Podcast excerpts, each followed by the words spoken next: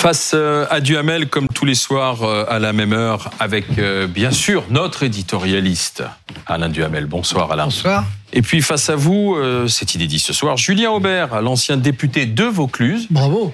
Et membre des Républicains, président du collectif Oser la France. Bonsoir. Bonsoir. Julien Aubert. Alain Duhamel, Vladimir Poutine mobilise les réservistes. Il menace d'utiliser les armes de destruction massive. Le chef du Kremlin est-il aux abois? Non, je dirais pas qu'il est aux abois, mais je dirais que il est en péril parce qu'il est en échec.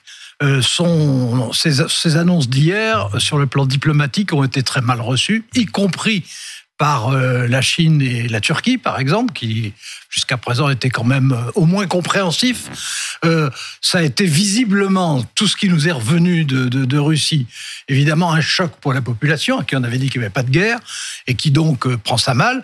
Bon, ça s'ajoute à des échecs sur le terrain, qui ne sont pas encore des désastres, mais qui sont des échecs.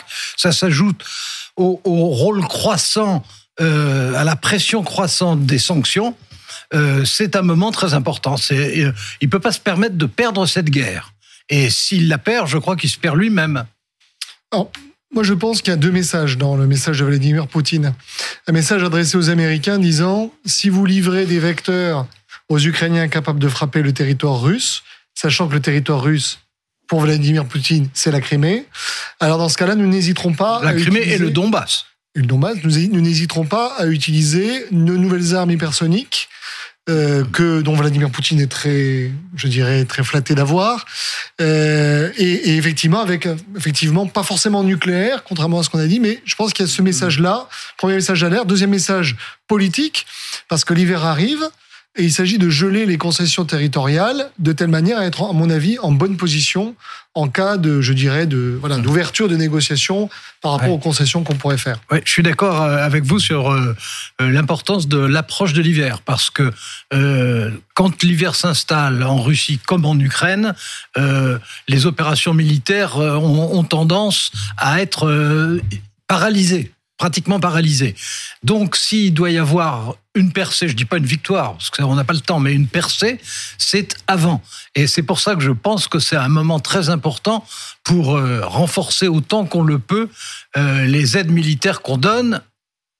En, observant, bien sûr, je suis d'accord avec vous, euh, la barrière nucléaire, mais en faisant le maximum maintenant, parce que c'est maintenant que ça peut bouger. Enfin oui, on parle beaucoup de militaires. Moi, ce qui m'inquiète, c'est que euh, je pense qu'il faut quand même prendre au sérieux la menace de Vladimir Poutine.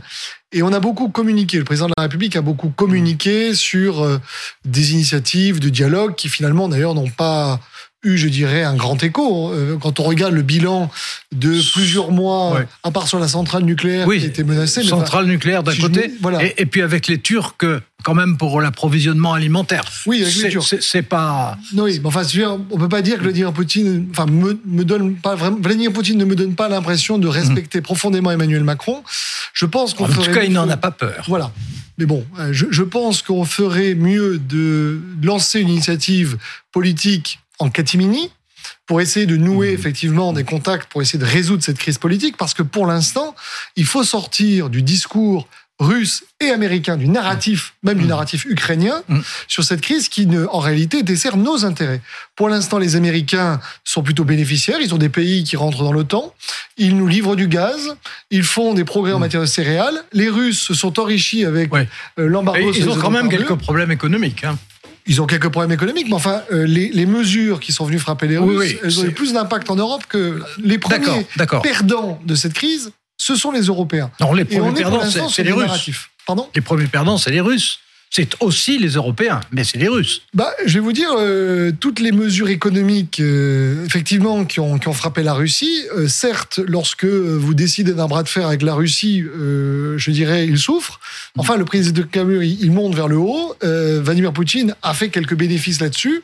En revanche, nous, bah, nous avons été obligés de chercher des dérivatifs enfin, ailleurs. enfin, c'est pour ça que, si vous voulez, si on rentre en récession l'an prochain, comme, on, verra que... Comme vous le savez très bien, eux sont entrés en récession à la suite de ça. Oui. Hein, ils sont à moins 4, c'est important. Mais ils sont en économie de Donc ils, sont urgent de lever les sanctions. Et, ce que vous dites. Comme le Rassemblement national. Non, je pense pas qu'il non, parce que vous avez d'un côté le droit international. C'est ce que vous venez de dire. on, on, se pénalise à force de sanctionner la, Russie. Donc il vaut mieux lever les sanctions, Julien Aubert. Ce que je viens de dire, c'est que euh, aujourd'hui, il y a un narratif qui existe. Ce narratif ne, ne, ne rencontre pas les intérêts européens. Notre intérêt à nous, Européens, c'est que cette crise se résolve rapidement. Ça n'est pas de faire de la communication dessus. Ce serait plutôt, plutôt que de faire, je dirais, de, de dire voilà, j'ai eu Vladimir Poutine au téléphone. Moi, je préférais qu'il ne nous dise pas quand est-ce qu'il est au téléphone, mais que le jour où il prend la parole, c'est pour dire j'ai obtenu des concessions de Vladimir Poutine pour aller vers, un, je dirais, un accord politique. Et dans le même temps, qu'Emmanuel Macron euh, cesse avec une politique relativement idéaliste. Je rappelle qu'en 2019, il avait euh, secoué les ambassadeurs en parlant de l'État profond, et aujourd'hui on s'aperçoit qu'il est à 80, enfin, euh, il est sur un, euh, je la perpendiculaire par rapport à sa position initiale, qui était de dire il faut renouer les contacts avec la Russie. Ça ne lui a pas profité. Aujourd'hui, il est sur une position C'est assez cohérent avec son idée d'État profond, parce que l'État profond, ça voulait dire vous les diplomates, vous êtes encore prisonniers de situations antérieures qui aujourd'hui n'existent plus.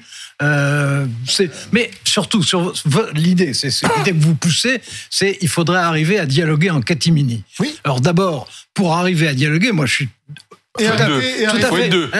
les menaces. les menaces. À, terme, à, terme, à terme, euh, une guerre, ça peut se terminer que par une négociation, au bout, au bout du bout. Mm. Mais le tout est de savoir dans quelles conditions et au bénéfice de qui. Oh. Et, et pour disait la même chose en 14, elle a mis du temps. Hein. Oui, non, mais je sais bien. Ben oui, mais euh, c'est Poutine qui a envahi l'Ukraine. Nous, on n'y est pour rien, franchement. On ne peut pas reprocher aux Européens l'invasion de l'Ukraine par Poutine. Hein on n'a pas joué, on n'a pas euh, agité un chiffon rouge pour les pousser. Bon. On aurait peut-être pu éviter, si vous voulez, pendant des années, de laisser la porte ouverte sur la question de l'Ukraine dans l'OTAN. La seule manière d'avoir la paix, c'est en fait de hein, neutraliser. pas la France. Pas la France. Non, non. Je parle des politiques européennes. Oui, oui, C'est-à-dire que vous avez un discours, regardez, le, le discours de, de Mme van der Leyen. Je suis désolé, je, je suis en, désaccord total. Mm. Euh, faire adhérer l'Ukraine à l'OTAN, c'est un chiffon rouge. Mais c'est fini maintenant, ça. On en continue à en parler. Ah non, non, non, non, non, non, non, Et, l'adhésion de. Non, non, même, même, même, même le, le, secrétaire général de l'OTAN, Stoltenberg, a dit que c'est non. C'est mm. euh, autant on, leur, on tend la main à l'Ukraine pour qu'elle entre au sein de l'Union européenne, autant on ne dit pas. Mais même dans l'Union européenne. Bah, c'est eux qui le veulent.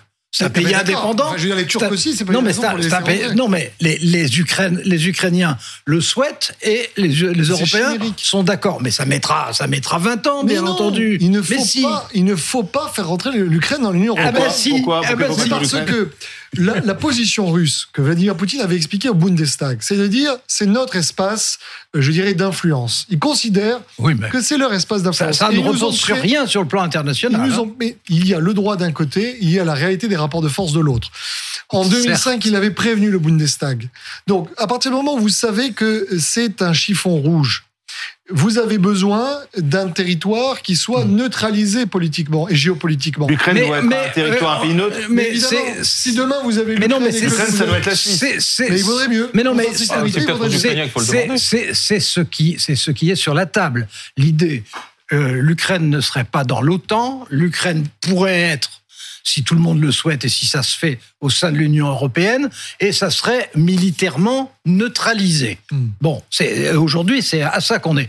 Maintenant sur sur votre idée selon laquelle euh, au, fond ça n'était pas une, une, bonne méthode euh, de la part des Européens de se trouver euh, ferme, de se montrer ferme euh, vis-à-vis de Poutine. Je n'ai pas dit ça. J'ai parlé. ah, écoutez, c'était. J'ai parlé du fait, vous savez, il y a, on peut être ferme. Je me rappelle de certains propos belliqueux on n'est pas belliqueux avec une puissance nucléaire qui est capable de vitrifier 15 à 20 km sans recourir d'ailleurs forcément à des armes nucléaires. Hein. mais vous avez toute une galerie de nouveaux armements russes que, à mon ami Vladimir Poutine, rêve d'utiliser, ne serait-ce que pour exister hmm. par rapport à l'Inde ou à la Chine. C'est pas le moment si vous voulez, euh, de provoquer. C'est-à-dire que nous, nous devons, les Européens dans cette crise, essayer de faire hmm. baisser la tension on est trop alignés non, non, non, Bien évidemment. Non, alors moi, bon, je laisse les Américains de côté. Euh, je, je, je, suis, mais attendez. Ce sont les principaux attendez, de côté dans mon raisonnement. Ah. Euh, euh, je suis d'accord avec ce que vous avez dit tout à l'heure, que ce sont eux les bénéficiaires objectifs de ce qui se passe. Donc je ne vais pas vous dire le contraire, je le pense aussi.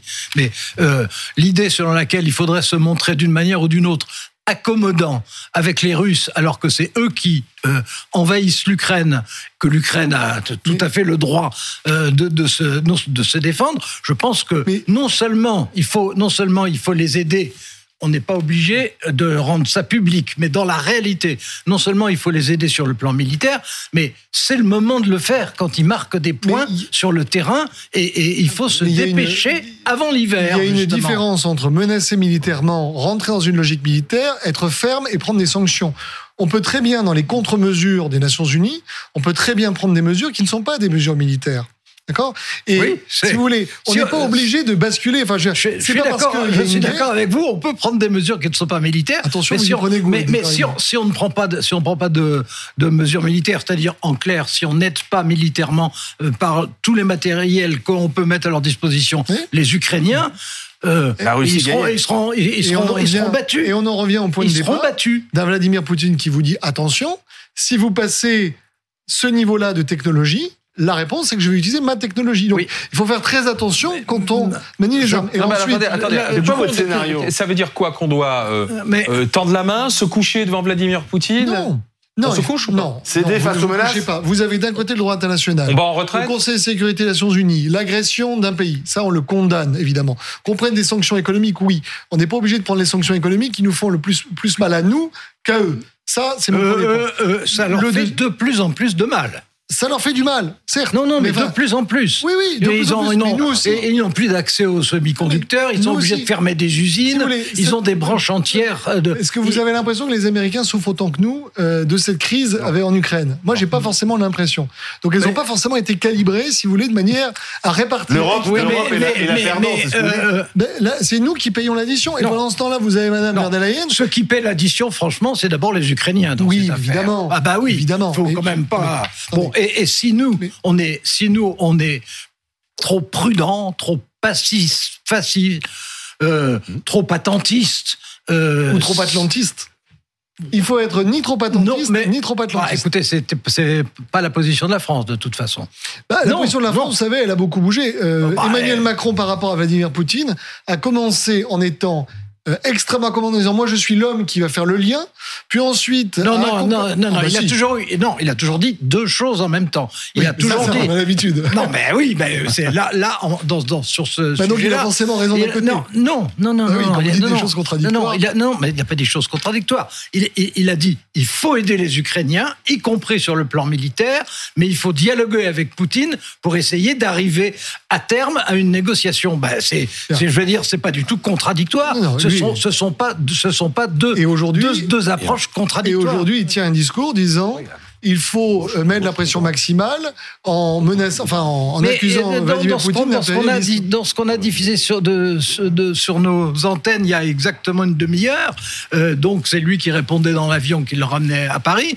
Euh, il disait à la fois il faut aider les Ukrainiens, ce que propose euh. Poutine est, est irrecevable, et il disait en même temps il ne faut pas faire d'escalade parce qu'il faut penser à ce vers quoi on terminera de toute façon, qui est une négociation. Merci. Voilà. Bon, Merci on Julien. Aubert. Merci Alain Duhamel de cette euh, discussion.